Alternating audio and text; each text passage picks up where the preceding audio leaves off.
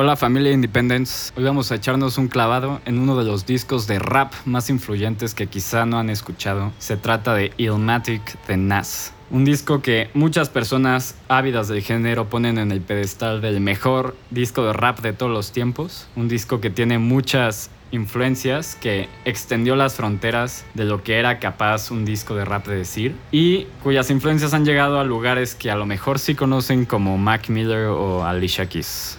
Pues yo soy Agustín, me gusta mucho la música y me gusta mucho el rap, que es un género que siento que a mucha gente le cuesta trabajo al principio, o a lo mejor tiene muchos prejuicios contra este género, a lo mejor lo asocia con solamente el tipo de rap como presumido de fiestas o de horse o de balaceras y así. Hoy vamos a hablar un disco que tiene un poco de eso, pero que también fue uno de los más influyentes en el sentido de que ese disco pues fue de los primeros que la gente empezó a considerar como verdadera poesía y em, empezó a considerar al rap como una nueva forma de expresión más allá de lo que se había considerado antes. Y pues a mí yo era como yo era un güey que no me gustaba nada el rap antes. Yo creo que me empezó a gustar hace como ocho años cuando iba en prepa pero antes le hacía el feo. No me gustaba nada, la verdad. O sea, yo soy, yo casi siempre escucho rock como alternativo, cosas así. Pero pues el rap, a lo mejor tengo una mala imagen, solo conocía como Florida, Get Low, ya sabes, así. Pues primero, yo, el primero, la verdad, yo creo que fue Kanye West.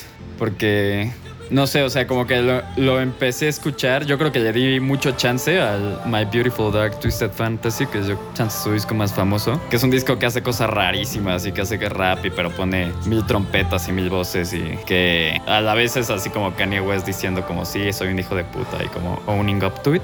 Y ya dije, esto está muy chido. Y luego, por esas épocas, no sé si me está fallando el calendario, pero salió el debut de Kendrick Lamar que se llama Section 80. Bueno, este es el debut de Kendrick Lamar que ahorita es así como. Quizá rapero. Quizá no el más famoso, pero como de los más respetados y que han tenido mucha como triunfos y muchísimas ventas. Tiene como la combinación perfecta de que también todos los críticos aman todos sus discos, etc. Entonces, pues empecé a escuchar a Kanye, empecé a escuchar a Kendrick. Poco a poco me fui haciendo de más raperos. Empecé a escuchar mucho Outkast, empecé a escuchar a J. Cole, a A$AP Rocky ya como que me fui haciendo y ya me empezó a gustar mucho y en algún punto cuando estás escuchando un género creo que es muy natural preguntar por los inicios, ¿no? O sea, si, si te está gustando mucho el rock, pues vas ahí con Elvis y con los virus, lo que sea, como para ver qué están haciendo. Si vas con el metal, pues te pones a oír Black Sabbath y hasta, no sé, Led Zeppelin o algo así como llamas. Y pues el rap, los inicios de rap son muy raros porque pues, el rap viene un poco de toda la parte de, dis, de los DJs, eh, justo como hacer samples y hacer música en vivo para las fiestas y un poco también viene de la parte de la poesía negra desde siempre, ¿no? Y pues ya adentrándonos un poco más al disco este, pues el rap como en los noventas justo fue bueno, este disco que les voy a hablar, Ilmatic de Nas, sale en 92, que es el año donde yo nací. ¿Quién es Nas? Pues Nas es un rapero. No sé si tú hayas escuchado hablar de él, no te suena nada. Pues yo creo que Nas es de los raperos más influyentes. Y muchos, bueno, a mucha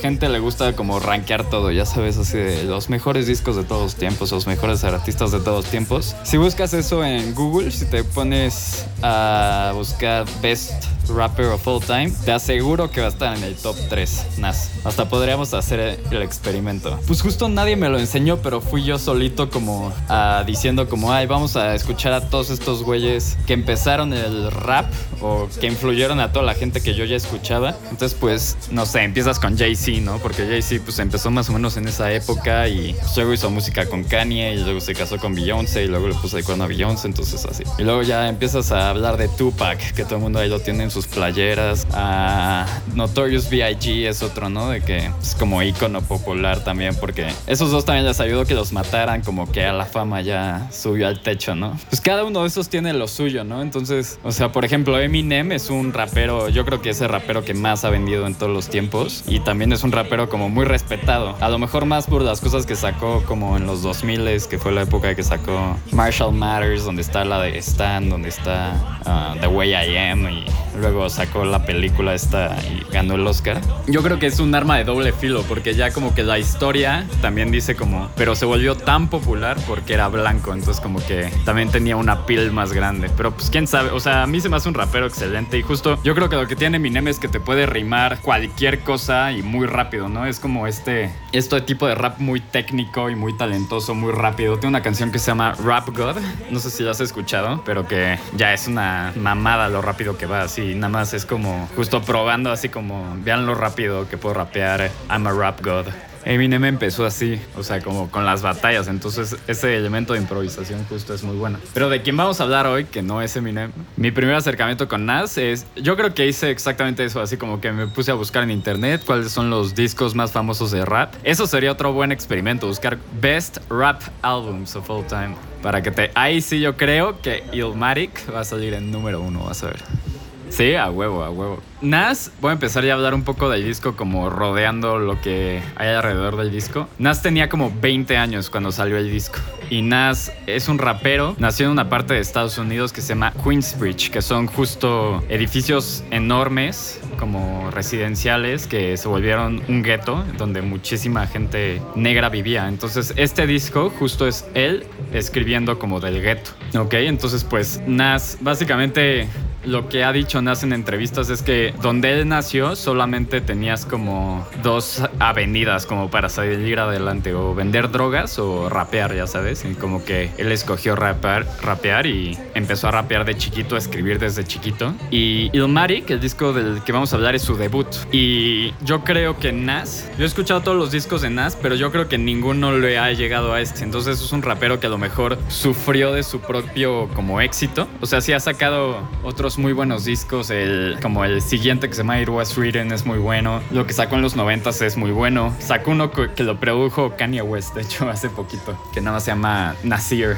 porque como de Nas, ¿no? Entonces, para entender este disco es muy importante situarlo adecuadamente como geográficamente y entender de qué está hablando. Mucha gente se queja del rap, de que solo habla de violencia, de que solo habla de drogas, de que solo habla de como de presumir tus riquezas, pero pues a la vez es como de lo que lo que lo rodeaba. Una de las canciones o sea, de este disco es de pobreza, pandillas e introspección justo en Queensbridge, Nueva York, ¿no? Como de un niño, un adolescente que quiere salir del gueto, como de todas las aspiraciones que tiene, pero a la vez nace es un muy buen, justo descriptor de la realidad. Como que muchos de sus raps, nada más de sus versos, de sus barras, así se dice el rap, solamente está describiendo cosas, está describiendo las cosas que ve, está describiendo como a la gente que ve en la calle, a la... Y esa gente pues normalmente son justo como vagabundos o drogadictos o gente que vende drogas o cosas así, ¿no? O sea, rap ya hay como muchas cosas que la gente que lo escucha sabe detectar rápidamente, pero son como metáforas, ¿no? Entonces, una metáfora es como describir algo como sin realmente hablar de ese algo. Hay una muy famosa en este disco, por ejemplo, que dice I'm out of Death Presidents to Represent Me. Y Death Presidents, él se refiere a los billetes, ¿no? Porque todos los billetes gringos tienen Death Presidents. Entonces es así como una metáfora para los billetes, ya es Death Presidents. Entonces ya como que puedes rimar eso y jugar con el significado de diferentes maneras. Y justo lo difícil de rap es que obviamente tienes que rimar las cosas. Y ya Nas no es como estos primeros raperos o como las rimas que te enseñan en primaria que solo está rimando como la última parte de, del verso, ¿no? Y que en español es muy fácil porque lo puedes hacer con un verbo de me gusta laborar y cantar y así como nada más pones todo con AR y jala, ¿no? Aquí ya está haciendo como rimas internas, rimas de varias palabras, rimas sincopadas, que es cuando como que agarras la rima y se sale de la barra pero se liga con otra. Entonces ya a la vez que está contando toda esta historia muy vívida de lo que ve, de lo que siente, también está, bueno, ya también es como un maestro de rap, ¿no? De hecho, hay un curso que se imparte de Illmatic, creo que en Yale, o sea, ya como, sí, y ya entrevistan a Nas y como que poco a poco va desbaratando sus rimas, ¿no? O sea, sé, sé que no fue un, una cosa que salió de la nada, el Matic. O sea, ya como que empezó a ser famoso Nas, empezó a ser famoso como justo grabando mixtapes, así de que las grababa y se grababa rapeando y Lo que sí sé es que grabó una de las canciones que sale en este disco, que es Halftime. Y hay un productor que se llama DJ Premier, que es un productor bastante famoso en el rap, que lo escuchó y dijo, ya voy a grabar este güey. Y de hecho, los tres productores de este disco también son bastante famosos los tres. Uno es DJ Premier, otro es Pete Rock y otro es Q-Tip, que Q-Tip a lo mejor lo ubican algunos de, de la banda esta de rap a Tribe Called Quest, que también es muy famoso.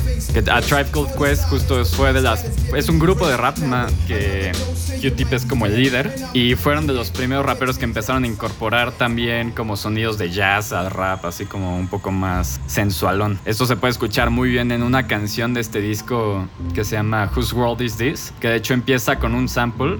Creo que esa no la produjo Q-Tip, entonces lo que está diciendo tampoco a lo mejor no está mal, pero empieza con un sample de un jazzista como tocando el piano. De hecho, eso estaba viendo cuando investigué para el disco. O sea, es una canción como de 8 minutos de un jazzista de piano, bueno, un pianista de jazz. Y como en el minuto 5 justo viene como unos acorditos que es como tun, tun, tun. Y eso ya es el sample con el que se construye esta canción que es Whose World Is This. Entonces son como, y era como gente que no trataba de solamente hacer el típico este sample de rap, sino ya se estaba como yendo a otras influencias, a otras cosas. ¿Cuál es el discurso? Me, aquí te voy a leer algo que por aquí tengo. Que dice, esto es de una entrevista que le hacen a Nas. Dice, When my rap generation started, it was about being, bringing you inside my apartment. It wasn't about being a rap star. It was about anything other than. O sea, aquí dice Nas, con este disco yo solo quería meterte a este mundo. Cómo, quién soy, cómo se ven las calles, cómo huelen las calles, cómo se sienten las calles, cómo son los policías, cómo piensan, cómo caminan, cómo son los drogados adictos. O sea, quería justo como esta inmersión total, ¿no? De los sentidos. Y era muy importante para él contar esta historia porque él sentía que toda esta cosa que tenía alrededor, como que la gente no se enteraba y si no salía del gueto, la gente no se, nunca iba a saber, ¿no? Esto, esto fenómeno del gueto y del rap es muy importante en Estados Unidos porque, pues como había dicho antes, es, era una manera para ellos de salir, ¿no? Era como su big shot de poder como escapar de esa realidad. De hecho, eh, la primera canción del disco no creo que valga tanta la pena hablar de ella porque es como más como ambientación, ya sabes. Que creo que sí viene, sí viene un rap, pero es o sea, no es como de los famosos del disco, pero la primera, la segunda canción pues es New York State of Mind, que ahí ya sí se mete completamente como este mundo, ¿no? Entonces, New York State of Mind es eh, la parte de la canción donde menciona el New York State of Mind, justo dice I think of crime when I'm in the New York State of Mind, ¿no? Que mucha gente piensa en Nueva York y piensa como en glamour y Manhattan y Central Park y la Estatua de la Libertad, y él justo como que lo resume todo como I think of crime when I think about New York. ¿No? When I'm in a New York state of mind. O sea, para él toda su realidad va a girar en torno al crimen. Sí, es un poco como, como haciendo burla también, ¿no? o sea, no haciendo burla, pero también como haciendo alusión a, a lo mejor hay gente que piensa en New York y piensa como, como Sinatra también, ¿no? Así como en todas las cosas bonitas y él está como bajándolo todo a su realidad. Entonces esta canción, el primer verso justo está hablando como de soldados, de vender drogas, como que se está posicionando a sí mismo así como, como esta persona moral que nada más vende drogas y mata gente. Luego en el segundo verso empieza a decir que está soñando que a lo mejor él ya es el como Big Capo, ¿no? Ya es Don Corleone, ya es el que controla, ya se imagina. Pero aquí, aquí vas a tener que, no sé cuál va a ser nuestra policy con las nigas, porque esto medio mal el, dice nigas. O sea, acá, sí, bueno, dice, o sea, en cierta parte dice, but I'm just a nigga, walking with his finger on the trigger, making up figures until my pockets get bigger. Ya sabes, así como que se está imaginando todo eso, pero dice, pero al final soy un güey, así que nada más está tratando de llegar al final del día con tantito más dinero. Es una canción muy buena, la verdad. O sea, no sé, creo que es creo que para el podcast sí se tiene que como escuchar para que justo para ver como su habilidad como rimando madre. Es más, ponla tú ahorita para que te pongas on the mood. New York State of Mind. Sí, tiene como exacto, es como un bouncing, ¿no? Es así como si estuviera caminando en la calle describiendo literal las cosas. La rola que sigue es Life's a Beach. Y Life's a Beach es muy famosa no por lo que hace Nas En el rap también son muy famosos los features, ¿no? De cuando invitas a otro artista a cantar a tu rola. Y aquí esta rola tiene un feature muy famoso de un rapero que yo creo que nadie conoce bien, que se llama AC, ¿no? Entonces, Life's a Bitch ya se trata totalmente de otra cosa. Esta canción ya es así como, bueno, el primer verso que es el de AC está hablando como de que todos sus amigos están muertos, de que su vida pesta, de que lo único que importa es el dinero, es como una mirada muy gris al mundo. O sea, es como de darse cuenta después de crecer que ya lo único que importa, la verdad, es el dinero. De hecho, empieza visualizing the realism of life and actuality, focus the baddest a person's status depends on salary. O sea, como el estatus de una persona depende en el salario que recibe, ya sabes. A mí, este quizás se me hace de los versos más chingones de todo el disco, aunque no es de Nas. Pero este cuate AC dice todo este verso como casi casi gritándolo y acaba con esta frase de life's a bitch and then you die. That's why we get high. Because you never know where you're gonna go, ¿no? Entonces, así como de la mundo apesta, mejor hay que drogarnos. Y luego ya que está como ese esa parte entra Nas, ¿no? Y Nas va a rapear de otra, otra cosa totalmente diferente. Justo va a decir como de que ya se siente grande, de que está entrando como a la adultez, ¿no? De hecho empieza el verso I wake up early in my born day, I'm 20, o sea, de que como empieza diciendo este nace en su verso de que se despierta a los 20 años, siente que la adolescencia va como saliendo de su cuerpo y como que está más bien como contento de que tiene todo este don de que puede rapear. Y aquí es en esta canción también donde habla del título del el disco que no hemos discutido, que dice Time is illmatic, keep static like wool fabric. Illmatic significa, o sea, ill como, no sé, como en slang significa como, como algo cool, ¿no?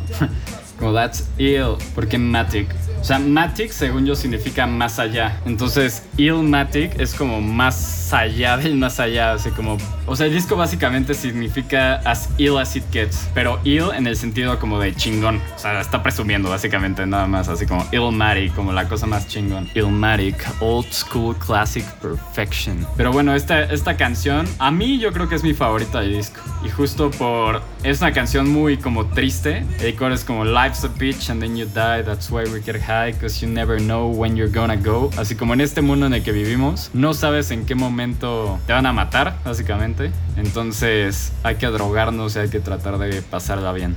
Y pues lo importante de esta canción para también seguir entendiendo el rap es que es muy importante también a quienes llamas como tus colaboradores, ¿no? A quien llamas de guest. Muchas veces, como pasa en esta canción, a, veces el guest se lleva la canción, ¿no? Creo que hay muchos ejemplos en el rap como que pasa esto, de que invitas a Eminem o invitas a Kendrick Lamar a tu canción y toda la gente solamente se acuerda de la parte que ellos rapearon y no de la tuya. Pasó de hecho con el debut de Nicki Minaj.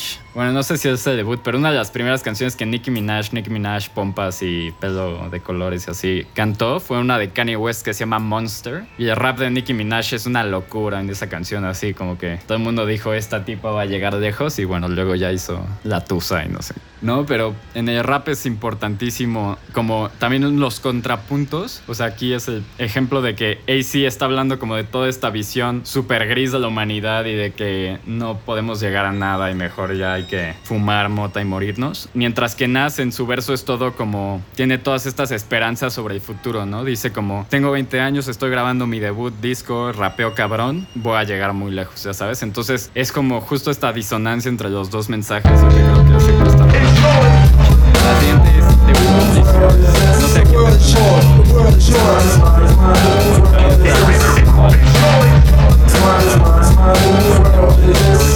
Sit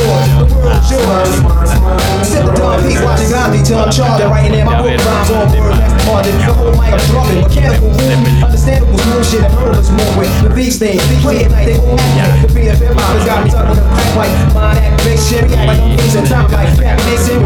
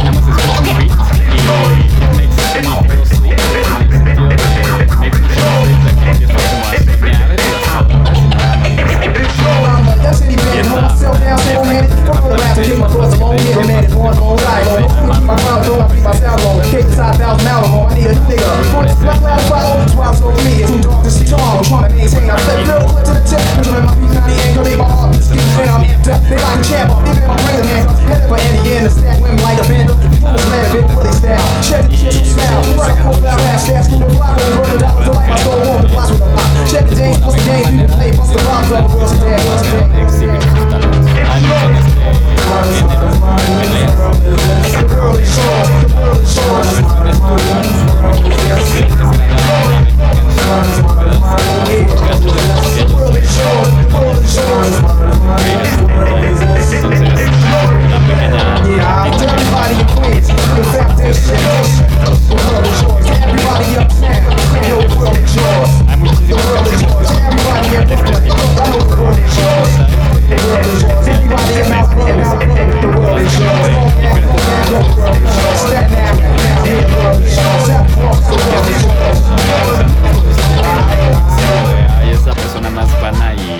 De este mundo. Qué horror escuchar a ese tipo de personas, ¿no? O sea, tiene que ser como algo divertido también, así como, como moldear las palabras para tratar de llegar a una rima buena. Habla mucho del estilo de cada quien, justo cómo escriben esa, ese ingenio, ¿no? Al fin, escuches cualquier disco de rap, bueno, no cualquiera, pero casi todos los discos de rap va a venir algo así como de lo chingón que soy, ¿no? Hasta Mac Miller, así como que escribía de lo chingón que era high school y no sé, a lo mejor ya al final no tanto. O sea, creo que en México el rap no ha entrado así como al mainstream como lo ha hecho en Estados Unidos. Y a lo mejor el rap que conoce la mayoría de la gente que escucha música son como estos hits que van y vienen y que como que ya ni te acuerdas. Pero realmente nadie como que se pone a ver los inicios. Así como justamente como te decía, nadie se pone a escuchar rap como escuchas a lo mejor al rock. Nadie se pone a sentarse a escuchar todos los discos de los Beatles, todos los discos de Pink Floyd, todos los discos de Queen como muchísima gente se hace con otros géneros. Yo creo que en parte es porque no es un género que se hizo aquí. Y creo que también es porque cuando nació el rap como que nadie en México lo escuchaba. Entonces nuestros papás, nuestros abuelos pues no tenían esta música en su casa, ¿no? Es algo que ya ha sido un poco con la globalización, como un export de Estados Unidos a México que ha ido llegando a poco a poco. Por la nostalgia de, de que un poco tu